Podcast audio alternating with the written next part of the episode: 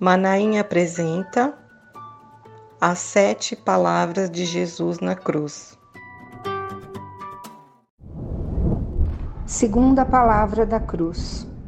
Lucas 23, 42 e 43. Em verdade te digo que hoje estarás comigo no paraíso. Hoje nós vamos estar falando da segunda palavra da cruz, que se encontra no Evangelho de Lucas, no capítulo 23, o versículo 42 e 43, quando o malfeitor da cruz fala para Jesus: Lembra-te de mim quando vieres no teu reino. E Jesus respondeu: Em verdade te digo que hoje estarás comigo no paraíso. Esse texto é um texto bastante é, estudado pela teologia por conta é, de pontuação, né? Então, as pessoas que buscam por evidências e teólogos esquadrinham o texto com evidência textual, evidência linguística, evidência bíblica. Mas a nossa preocupação de hoje não é saber onde está a vírgula, se é em verdade te digo, vírgula, ou em verdade te digo hoje, em verdade te digo, hoje estarás comigo no paraíso. Não é essa a discussão. Não é essa a nossa preocupação. Nossa preocupação é sentir a revelação nessa palavra, ver a palavra revelada. E aqui um, haviam dois malfeitores que estavam sendo crucificados com Jesus. Um blasfemava: Não és tu Cristo? Isso é, não és tu Messias? Nessa frase está embutida a, a profissão dele. Ele fazia parte dessa resistência de Israel, do exército de Israel, dos homens, principalmente da Galileia, que lutavam contra a, a, o exército romano. Havia um povo desse, dessa resistência, dessa milícia, que é, constantemente estava em revolta contra o exército romano. E não eram homens é, simplesmente ladrões de galinha, não.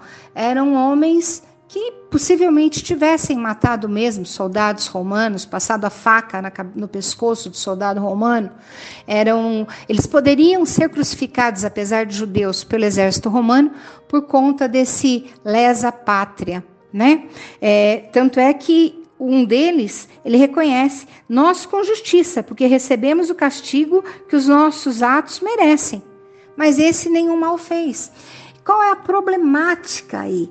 A problemática é quem vai para a crucificação, o corpo não tem direito depois de ser velado pela família, de ser chorado, de ter um momento de luto. Ele é jogado para o lado de fora do, do lixão.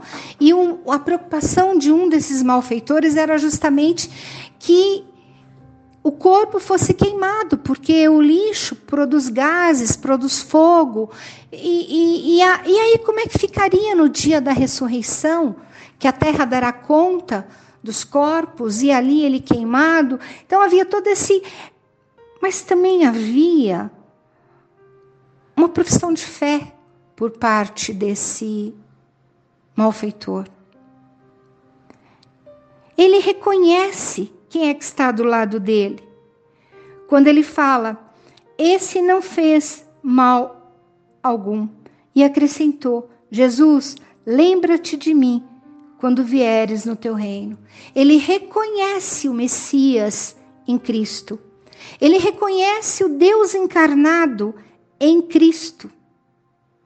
Ele reconhece em Cristo a possibilidade do reino eterno. E Jesus, quando diz em verdade, que no grego quer dizer amém, existe uma concordância da parte de Jesus quando fala para ele: digo que, digo hoje estarás comigo no paraíso. O que, que é esse? Deus é atemporal, então esse, esse hoje, na verdade, ele está ligado à fé do malfeitor que professou a sua profissão de fé. Não é a fé de uma verdade limitada na existência humana não é uma vida relegada à existência humana, mas é uma vida que faz parte de todo o contexto bíblico, porque Jesus está afirmando que ele, ele, o próprio Jesus, pode garantir a salvação para ele, porque ele é o Deus encarnado que garante a salvação. Isso não precisa de escola ou de teologia. Jesus garantiu através da profissão de fé dele. Não, tu não temes, porque ele, ele ali na profissão de fé, ele fala para o outro malfeitor, né? Tu não temes a Deus. Isso é. Ele reconhece em Jesus esse Deus crucificado. Então, essa verdade do hoje, no nosso Deus atemporal, ela não está no passado, no futuro. É o tempo agora, que está na minha respiração, na tua respiração, é o tempo de agora. Jesus, ele, como diz Isaías 53, 12, ele foi contado entre os transgressores. Contudo, ele levou sobre si o pecado de muitos. A profecia de Isaías se cumprindo. E pelos transgressores ele intercedeu. Isaías 53, 12. E é lindo ver que além dessa profecia cumprida, outra também foi, porque o corpo de Jesus vai ser resgatado por José de Arimateia. E vai ter todo um local especial para que o enterro acontecesse. Alguém intervém na história segundo os desígnios do próprio Deus que caminha na história. E esse caminhar de Deus na história nos leva a pensar a função do cristianismo, a função da igreja e a função da cruz. Que da mesma maneira como o Senhor veio para cumprir, para buscar os perdidos através da salvação, para reconciliar o homem com Deus, para regenerar o homem com Deus. Nós encontramos aqui o significado da cruz. A cruz regenera. Na morte do Cristo, o Messias, o malfeitor, passou pela regeneração. A cruz nos conduz a regeneração. Deus seja louvado. Pai, nós queremos te agradecer por esse tempo de reflexão e pela palavra que o Senhor nos deu, em que hoje, nesse tempo de agora, nesse tempo em que eu respiro, a minha profissão de fé é que o Senhor é nosso único e suficiente Salvador e que não há outro além de ti. Confessamos isso, Senhor, como o ar que nós respiramos nesse tempo presente, Pai.